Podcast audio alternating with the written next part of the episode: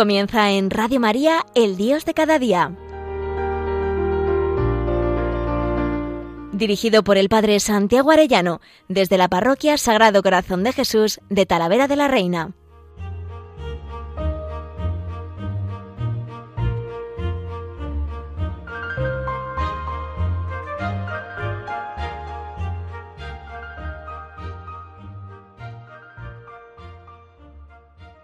Muy queridos oyentes de Radio María, muy queridos amigos todos, qué alegría un lunes más con todos ustedes.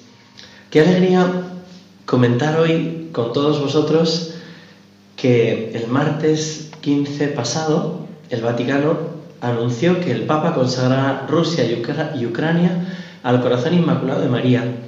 Me parece una noticia muy esperanzadora y creo que tenemos que verla así, bueno, primero quería pedir perdón por esta voz, que, bueno, estoy como con afonía y, y luego pienso también em, en esta calima que ha habido, ¿no? Que me ha hecho reflexionar que es curioso, ¿no? Que vengan unos vientos de África, que traigan unos lodos, siempre ha sido así, pero este año de algún modo ha sido como con una potencia especial, ¿no? Un manchado todas las calles, manchado los coches y, y respirábamos de algún modo ese, ese barro, ¿no?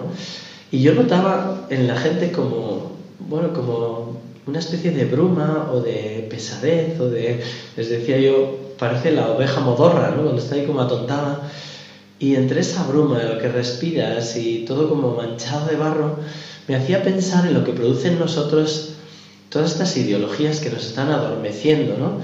Esas ideologías que decía la Virgen que se difundirían de Rusia, ¿no?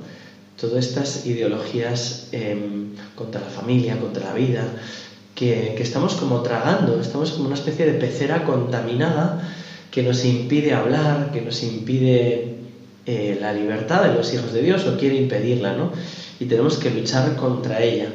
Por eso le llamaba yo la calima del alma, una especie de, de barro que se nos va pegando, ¿no? Me impresionaba mucho porque llevaba en un coche a varias personas que íbamos a un retiro y entre ellas había pues, una persona que estaba proponiéndome hacer una cosa que yo sabía que le iba a hacer mucho daño. Y yo le explicaba, digo, mira, eres como un pajarillo que, que quiere volar y, y, en lugar de aprender a volar y limpiar las alas, y estás como queriendo poner barro en las alas, ¿no? Y así así no puedes volar. Y de repente, ella lo vio perfectamente, iba sentada atrás, eh, un pajarillo se estampó contra, contra el coche. ¿no? Entonces ella, que es muy amante de los animales, casi se echa a llorar y diciendo, ha muerto el pajarillo. Yo no quise decir nada, ¿no? ni para no hacerle sufrir, pero yo pensé que, que estaba estampado contra el radiador del coche. Pero le dije, pues no lo sé, no sé, a lo mejor ha escapado por abajo, tal, bueno, no sé. Entonces cuando llegué al sitio del retiro, puse el coche muy próximo a, una, un arbusto que había para que no pudiera verlo. Pero, pero luego, le, luego después ya retiré, miré y efectivamente estaba ahí el pobre pajarillo eh, estampado. ¿no? Entonces se lo quise decir, le dije, mira, justo te estaba hablando de esto y tú estás pidiendo una cosa que me parece que puedes acabar espantándote, o sea, estrellada, estrellada, ¿no? Eh, ten cuidado, ¿no? Cómo Dios nos advierte, ¿no? Y cómo este barro que se va pegando en las alas del pajarillo, que es sobre todo ideológico, pues nos puede estampar y hacer que nuestra familia se estampe y nuestra sociedad se estampe, ¿no? Tenemos que sacudirnos, yo les decía a los fieles, ¿no? Como la oveja modorra, venga, hay que sacudirse, ¿no? Eh, todo ese barro, toda esa ideología y liberarnos de esto, ¿no? Y para eso quien nos puede ayudar es la Virgen. Estamos en contexto de, guerra, ¿no? De Rusia, Ucrania, y, y, uno dice, no, pues estos son plagas, ¿no? Y son epidemias terribles que, que el hombre mismo, por su afán de poder, pues eh, está como difundiendo, ¿no? Y todo esto hace muchísimo daño, pero hay otras plagas que nos hemos acomodado aquí en España, por ejemplo, pensar que no pasa nada porque en, el hospital o en una casa de al lado se estén matando niños o ya se esté eh, con la eutanasia matando ancianos o ya se presente como modelos eh, de familia, lo que no son modelos de familia, ¿no?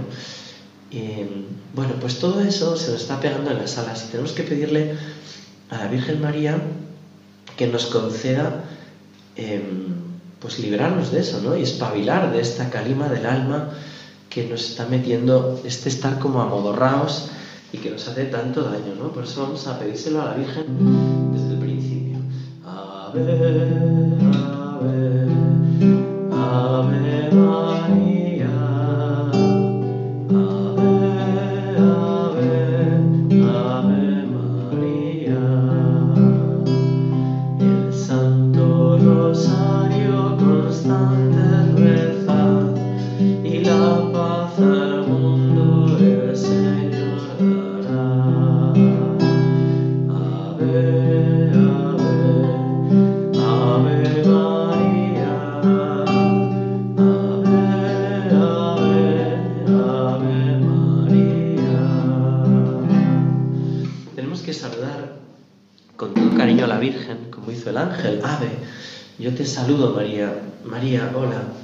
Necesitamos la paz. Y ella nos dice, rezad el Santo Rosario y habrá paz. Y también nos dice, consagrad el mundo, Rusia, a mi inmaculado corazón y habrá paz. Vamos a ver eso, ¿no? ¿Por qué eh, es tan importante esta consagración? ¿A qué nos recuerda esta consagración? ¿Por qué varios papas han intentado y han hecho esta consagración? Por ejemplo, el Papa Pío XII consagró el mundo entero al Inmaculado Corazón de María el 31 de octubre de 1942. El Papa San Juan Pablo II renovó esta consagración el 13 de mayo del 82 y nuevamente, y esta yo creo que es la más importante, como ahora veremos, el 25 de marzo de 1984 y después el 8 de octubre del año 2000. En octubre de 2013 el Papa Francisco renovó la consagración del mundo al Inmaculado Corazón de María y dedicó su pontificado a Nuestra Señora de Fátima.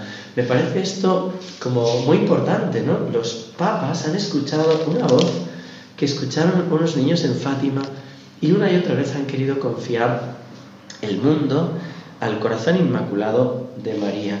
Y esto me parece tremendamente importante, ¿no? Tremendamente importante. Fijaos que tenemos que ir al momento de la aparición de la Virgen, lo que es el, la segunda parte del secreto del 13 de julio de 1917. Les había hablado primero del infierno, ¿no? de la posibilidad de la condenación, que hay que tenerlo siempre en cuenta. Pero después les dice la Virgen una petición de conversión para evitar una guerra peor. Les dijo, se va a acabar pronto la guerra mundial, pero si no se convierten, vendrá otra peor, precedida de una señal de la noche iluminada por una luz desconocida. Parece ser que hubo una aurora boreal que marcó en el mundo, que lo vieron de todas partes del mundo, ese signo en el cielo, ¿no? Y muchos lo interpretaron así y después vino la Segunda Guerra Mundial porque no se hizo caso a la Virgen. Dice, para impedir esa guerra peor, para impedirla, vendré a pedir la consagración de Rusia a mi inmaculado corazón y la comunión reparadora de los primeros sábados. Si se atienden mis deseos, Rusia se convertirá y habrá paz. Si no, esparcirá sus errores por el mundo, promoviendo guerras y persecuciones a la Iglesia. Los buenos serán martirizados. El Santo Padre tendrá mucho que sufrir. Varias naciones serán aniquiladas. Por fin, mi inmaculado corazón triunfará. El Santo Padre me consagrará a Rusia, que se convertirá y será concedido al mundo algún tiempo de paz. Años después, cuando Lucía tiene 22 años, en Tui, el 13 de junio de 1929, la Virgen le dijo, después de mostrarle aquella santa misa, ¿no? donde estaba Jesús crucificado, ponía gracia y misericordia, se veía el Padre, el Espíritu Santo, después la Virgen le dijo, ha venido el momento en que Dios pide al Santo Padre que en unión con todos los obispos del mundo haga la consagración de Rusia a mi corazón, prometiendo salvarla por este medio. Si atienden mis deseos, Rusia se convertirá y habrá paz. Si no, esparcirá sus errores por el mundo, promoviendo guerras y persecuciones de la Iglesia. Es tremendo ver cómo no se hizo caso a aquella petición de conversión, de consagración, ¿no? pues hasta que, hasta que llegó toda esta información y, y bueno, pues una serie de, cosas que pasaron, ¿no? Eh, no se hizo, ¿no? Vino aquella guerra terrible y efectivamente Rusia ha esparcido los errores por el mundo. Eh, fijaros que justo cuando terminan las apariciones en octubre de 1917 es cuando es la revolución bolchevique de Lenin. Y ahí empiezan ya, en el 17, en el 18, en el 19, primera manifestación nudista de la historia, primera manifestación del orgullo gay, legislaciones eh, contra la familia, legislaciones abortistas. O sea, es impresionante ver cómo empieza todo eso, que luego Stalin lo parará violentamente porque ve que se le va de las manos, pero luego Gramsci, este ideólogo, lo entiende que tiene que meterlo no solo en la lucha entre proletarios y amos, ¿no? en la lucha marxista, sino en el seno de la misma familia. ¿no? Y estamos ahora, estos días, recordando con San José la figura del Padre. ¿no? Es como el gran enemigo de, de todo es el Padre. ¿no? ¿Por qué? Porque Satanás odia al Padre eterno, porque Satanás odia a San José, porque Satanás odia a todo Padre que refleje la fortaleza, la acogida, eh, el respeto, no sé, todas las características de la masculinidad que Dios ha puesto para protegernos, para cuidarnos, ¿no? Y todo siempre entendido en sentido dialéctico. Es esto, ¿no? Han metido toda esta ideología que empieza en Rusia dentro de la familia. Entonces cualquiera que habla bien del padre parece que está desmereciendo a la madre, o del hombre parece que es porque han presentado la lucha del hombre contra la mujer, la mujer contra el hombre, y no es así, es en armonía y es precioso entenderlo. Y es lo que la Virgen en Fátima quiso mostrarnos. Fijaros que es muy hermoso que la última aparición ya la había anunciado el, el mes anterior la Virgen, el próximo mes vendrá San José. Y el 13 de octubre de 1917 aparece la Virgen con San José y San José que tiene al niño en brazos está bendiciendo al mundo. San José es modelo de los padres de familia, como María es madre de, modelo de las madres y el niño Jesús modelo de todos los hijos, ¿no? Como, como les obedecía, como, bueno, pues la, la, Sagrada Familia, ¿no? Que es el modelo que hay que volver a poner, ¿no? Pero especialmente como es tan atacada la figura de San José, pues tenemos claro que sí, que pedirle, pedirle a San José por los padres de familia, ¿no? Y que nos quite este barro, esta calima del alma, que digo yo, ¿no? Bueno, fijaros que ahora la consagración de Ucrania fue solicitada al Papa por los obispos católicos del rito latino de Ucrania. Le dijeron al Papa que hiciera esa consagración con motivo de la, invasión rusa a su país. Eh, le dijeron así, Santo Padre, el 2 de marzo, realice públicamente el acto de consagración al Inmaculado Corazón de María de Ucrania y Rusia, como, como lo solicitó la Santísima Virgen de Fátima. Fijaros, ¿no? Que el motivo de esta consagración ahora del 25 de marzo, uno podría decir, ¿por qué el 25 de marzo? Pues el 25 de marzo es un día muy importante porque es el día de la encarnación del Señor. María dijo sí y abrió eh, la puerta a que Dios se hiciera hombre y a la redención. Pues María hoy en día, en la teología de la historia, es así. María es la que prepara, es la aurora del reino de Cristo, es la que prepara el triunfo prometido del corazón de Jesús. Entonces, esa primera apertura es muy importante. También San Luis María Grillén de Montfort, el gran apóstol de la consagración a la Virgen, es el que nos enseñó también que el día más bonito para consagrarse era el 25 de marzo. Y muchos estamos consagrados ese día a la Virgen. Y es por esto, porque María abre esa puerta a que Jesús sea el centro, sea el redentor, sea el salvador y sea el rey de mi vida, ¿no? Bueno, pues 25 de marzo el Papa Francisco quiere eh, consagrar Rusia y Ucrania al corazón inmaculado de María. Y me parece como muy, muy, muy importante, ¿no? Bueno, quiero cantarles también esa antífona, esa estrofa que dice el Santo Rosario constantes rezad y la paz al mundo el Señor dará. Haced penitencia, haced oración por los pecadores, implorad perdón. Tenemos que pedirle perdón por los pecados del mundo, por toda esta ideología perversa que se nos está pegando en el alma y que me parece que nos hace tantísimo daño, tenemos que pedirle a la Virgen, nuestra Madre, que esta consagración de Rusia adelante la hora del reinado del corazón de María. Ella prometió, mi corazón inmaculado triunfará. Y quería leeros de un libro que me parece una preciosidad para entender Fátima, Los secretos de Fátima, el mayor enigma del siglo XX. Este libro que luego se convirtió en película y me parece una preciosidad esa película también, narra cosas muy, muy bonitas de, de todos estos acontecimientos.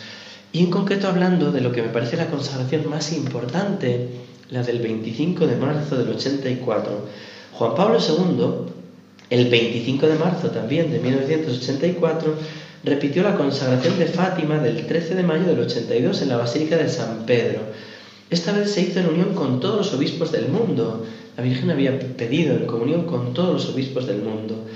Cuando se estaba preparando para la consagración en Roma, el obispo Inlica y el padre Leo Masbrook aparecieron en el Kremlin, se introdujeron en la parte designada para los turistas donde tenían que depositar su equipaje. El obispo comenzó una conversación amistosa con el guardia y rápidamente congenió con él. Estamos hablando de momento en que todavía no ha caído el muro, momento en que, en que no se podía rezar, estaba prohibido. Bueno, pues consiguieron entrar allí con lo que era un periódico local de allá ideologizado, escondieron un misal, pudieron celebrar allí la misa, dejaron medallas milagrosas por el Kremlin y consagraron, eh, se unieron, este obispo se unió a la consagración del Papa al corazón de Jesús, que es bonito que se hiciera en ese mismo lugar. Fijaros que estamos hablando de un momento en el que era muy fácil tercera guerra mundial nuclear, ¿no? Fijaros lo que dice este libro. En aquellos momentos, los incidentes que podrían haber conducido a una guerra mundial iban aumentando. El 1 de septiembre de 1983, un misil soviético destruyó un avión de pasajeros coreano, un Boeing 747 que llevaba 269 pasajeros a bordo del avión. Dice, la situación eh, que provocó esto Mm, había como una oposición muy grande, ¿no? Pero esto hizo que Gran Bretaña, Alemania, Italia, Holanda y Bélgica acordasen el despliegue en Europa de los misiles americanos de medio alcance en noviembre de 1983. La Unión Soviética se percató de que su ventaja militar estaba disminuyendo, de que estaba perdiendo la partida contra Occidente. Por eso tenían que atacar lo antes posible. Precisamente entonces, cuando la guerra nuclear mundial era inminente, era necesario que Juan Pablo II consagrar el mundo entero al Inmaculado Corazón de María, Roma, 25 de marzo de 1984. Poco después una serie de hechos cambiaron el curso de la historia. Algunos dicen que, decían que eh, esto no, no había estado bien hecho porque el Papa no había citado a Rusia. Vamos a ver lo que nos explican que me parece muy iluminador. El 13 de mayo de 1984, en el, en el aniversario de las apariciones de Fátima, tuvo lugar la mayor catástrofe de la posguerra de la flota soviética. Probablemente el cigarro de un marinero ocasionó un gran incendio en la base naval de Severomorsk que provocó que los misiles almacenados explotaran. 580 de los 900 misiles antiaéreos fueron destruidos, además de los 320 de los 400 misiles terrestres que podían llevar cabezas nucleares. Fijaros, Severomorsk el mayor, la mayor catástrofe militar que, tuvo, eh, que tuvieron los soviéticos, que explotó aquello, dice, por una colilla, o sea, una especie de accidente, ¿no? Un accidente que hizo que los soviéticos dijeran ya no podemos emprender esta batalla, esta guerra, ¿no? ¿Y eso qué día fue? El 13 de mayo de 1984, es decir, muy pocos días después de que Juan Pablo II consagrase el mundo al corazón inmaculado de María, es verdad que el Papa no citó explícitamente Rusia, pero él dijo, te confiamos aquellos pueblos que te están especialmente eh, preocupando y que tú quieres especialmente confiar a tu corazón. Años después, Sor Lucía escribía, todos saben muy bien que pasamos uno de los momentos más críticos de la historia de la humanidad, cuando los grandes poderes mutuamente hostiles planeaban una guerra nuclear que podría haber destruido, si no todo el mundo, la mayor parte de él. ¿Y qué habría quedado? ¿Qué posibilidades de supervivencia habría habido? ¿Quién podría haber disuadido a esta gente arrogante, obsesionada con sus planes de guerra? ¿Quién sino Dios? En una aparición de Nuestra Señora en el convento de Coimbra en 1985, la Virgen le dijo a Sor Lucía que el mundo se había salvado de la guerra nuclear gracias a la consagración hecha por Juan Pablo II.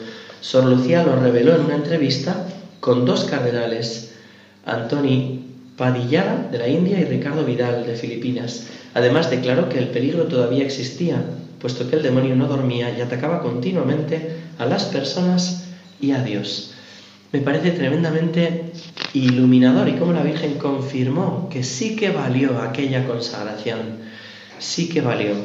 El Papa dicen que por lo bajo decía Rusia, pero que le habían todos sus asesores le habían dicho que no convenía porque podía ser un problema diplomático, ¿no? Citar Rusia. Es curioso que la situación política actual facilita mucho que el Papa pueda decir Rusia y Ucrania, ¿no? Es como confiar a la Virgen estas naciones. Y me parece como muy esperanzador. Humanamente uno mira cómo está la ideología de nuestro tiempo y uno podría pensar, es imposible, es imposible, están persiguiendo a los cristianos. No leía que en una, una ONG llamada Open Door explicaba que el 82% de los perseguidos en el mundo son cristianos. El año pasado, 2021, 6.000 cristianos asesinados. Y uno va viendo los fenómenos de violencia que también va viendo en Europa, ¿no? Más de 800 atentados contra iglesias en Francia el año pasado y un sacerdote que murió fruto de ellas. Uno va viendo, ¿no? Cómo va aumentando la tensión con la ideología contra la vida, contra la familia. Y uno pudiera pensar, ¿no? Pues qué desastre, ¿no? Esto no hay quien lo arregle. Para, para, para, un momento. La Virgen María prometió, mi Inmaculado Corazón triunfará. En cualquier momento ella realiza eh, su obra derramando la gracia en los corazones, como hizo con los niños de Fátima o ha hecho con los santos. Y nosotros lo esperamos para, para toda la sociedad entera, ¿no? Me es especialmente como iluminador este detalle del 13 de mayo del 84, días después del 25 de marzo, dice que un cigarrillo provocó la explosión y el derrumbe más fuerte de la explosión de misiles que era con lo que iban a tirar las bombas atómicas. O sea, tremendo, ¿no? Habían hecho tecnología para esos misiles para lanzar las bombas atómicas, tercera guerra mundial nuclear. Y más del 55% de esos misiles fueron destruidos y ya Rusia vio que no podía meterse en la guerra. ¿Y todo porque Por una colilla de cigarro. Yo me imagino a la Virgen María en este diseño de la teología de la historia, en la que permite a veces esos hilos negros o esos trazos negros del cuadro para subrayar la luz, le diría a San José, que está tan pendiente, ¿no? También le diría, a San José, mira, vamos a, vamos a provocar esta explosión, porque eso va a hacer que no haya guerra. Entonces tú coges la colilla esa que se ha dejado ahí y la echas al sitio donde conviene y ¡pum! explota todo, que a mí me da un poco apuro, ¿no? la explosión, ¿no? Y ahí San José y la Virgen tramando cómo frenar la guerra mundial. En el cielo lo sabremos, ¿no? Cómo son estas cosas y perdonen que haga un poquito de, pues de imaginación de esto, pero es así. La Virgen actúa. Eh, Dios tiene una carta en la manga en esta historia en la que parece que vence el gigante de Nabucodonosor, ¿no? Que vence el Goliat contra David, ¿no? Pero Dios tiene una carta en la manga que se llama la Virgen María, nuestra Madre, ¿no? Y ella ha prometido que es la aurora del reino de Cristo, ella prepara el terreno para la venida del Señor. Así que unámonos con mucho cariño y con mucha fe a este acto del Papa el 25 de marzo y pidámosle por la familia tan atacada, pero también por la familia de la humanidad, para que no entremos en esas guerras, mm, digamos, físicas, pero también espirituales, que no nos venzan, que no nos maten el alma con ese barro que van salpicando sobre nosotros y nos paralicen, sino que nosotros, cogidos de la mano de María, con el rosario, podamos combatir a este dragón que va a ser vencido por la mujer que es María. Que Dios os bendiga a todos y hasta pronto.